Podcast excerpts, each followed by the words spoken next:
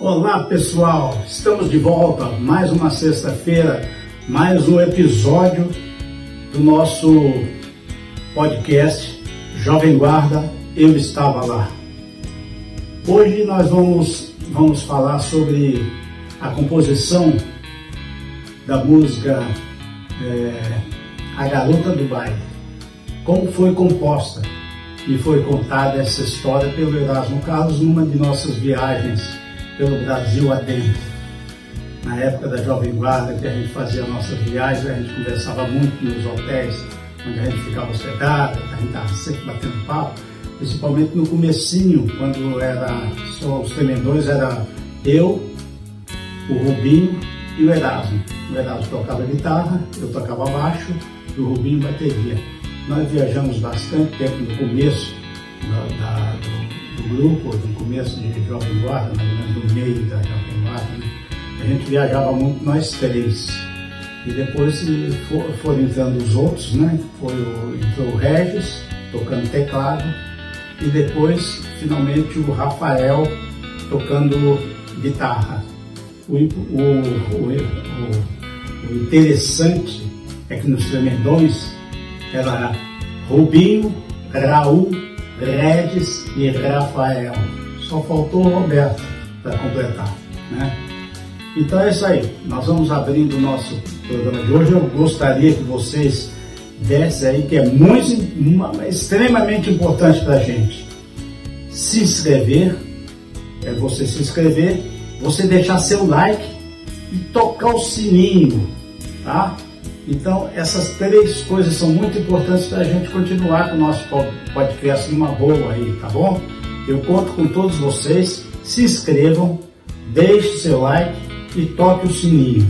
Tem pessoas que estão vindo aí, assiste e esquece de, de se inscrever ou esquece de, de, de deixar o like. É, vocês já estão acostumados a entrar em podcast, então já sabe como é que é o, o procedimento, né? Para nos deixar é, mais tranquilos aqui, tá bom?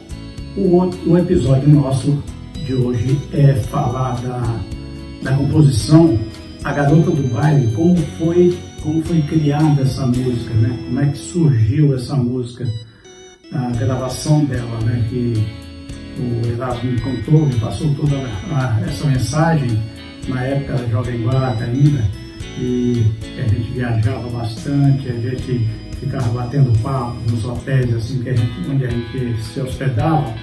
Quando a gente tinha aquelas horas de ficar batendo papo junto, eu, ele, Rubinho e tal, aí eu cutucava, perguntava as coisas, como é que. Eh, curiosidades minhas, né, para aprender mais sobre o movimento. E o Erasmo me contou a história dessa música. Essa música foi o seguinte, ela está no LP Roberto Carlos Canta para a Juventude, foi gravado em 1965. E quando os playbacks eram feitos primeiro, né, e depois o Roberto ia colocando as vozes nos playbacks, assim muita gente grava assim, inclusive. E o Roberto ia gravar nessa, nesse LP a música Maria Bonita. É uma composição de Agostinho Lara. É uma música espanhola e tinha uma versão dela de Giuseppe Chiaroni que o Francisco Alves gravou a versão em português. Muita gente gravou essa música, inclusive na versão original, né, em espanhol. E alguns fizeram sucesso, outros não. Acho que até Júlio Iglesias gravou também. Eu vi alguma coisa no, na internet aí a respeito. Então, eu, eu já tenho, já tenho a gravação, eu já tenho um playback que a, a, a, no YouTube foi, foi lançado esse playback e quem quiser pode puxar o playback lá, é só puxar. A Garota do Baile, é, karaokê, que eles falam ali, né? Então, se puser cantando com a letra que nós vamos deixar aí para vocês, a letra original, que, que, que começa inclusive assim, recorda-te de Acapulco, daquelas noites, Maria Bonita, Maria Querida. Essa foi a versão que o Francisco Alves gravou. Então, se vocês quiserem cantar junto é, é uma boa, para brincar, né? Assim como com o mesmo playback, vocês podem cantar também a Garota do Baile, que é só pegar a letra, né?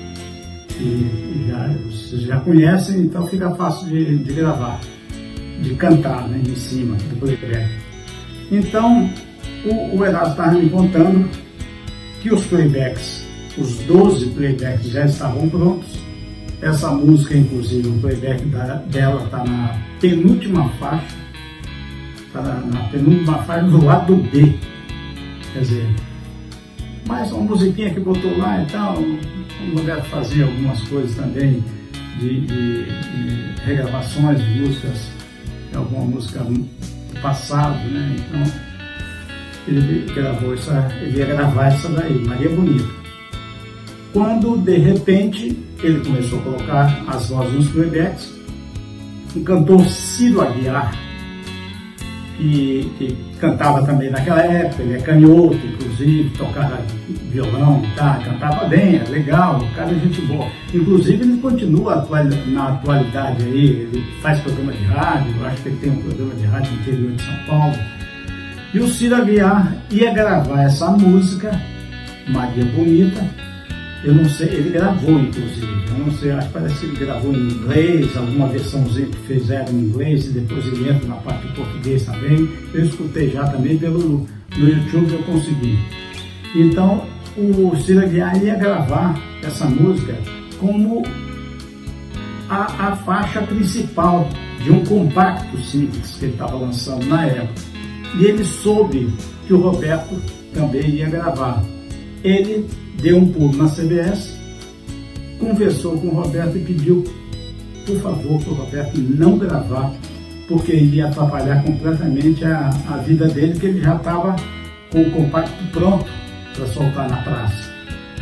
E o Roberto, claro, sempre foi muito generoso com as pessoas, então o Roberto preferiu não lançar essa música como, como previsto, né? E pegou e o playback já estava pronto, o Roberto fez uma outra letra, uma outra melodia e gravou essa música e, e Garota do Baile, que seria no caso uma outra história, né? E inclusive a letra que ele colocou era menor do que a letra, que era bem maior, essa letra do Maria Bonita, ele teve uma parte que ele fez um solinho, e já estava de noite, madrugada e tal, altas horas, né? E o, o Roberto mesmo fez o solinho em um violão com o dedo. Então a gente percebe que, que é, tipo tá bem feitinho, tá bonitinho e tudo, mas é mais grossinho assim, né? Quem quiser, procura essa música, o playback, conforme eu te falei, é, entra no, no, no, YouTube coloca a garota do baile karaokê. Você vai cantar a garota do baile todinha com um acompanhamento original feito na, na nesse LP Roberto Carlos Canta para a Juventude, de 1965.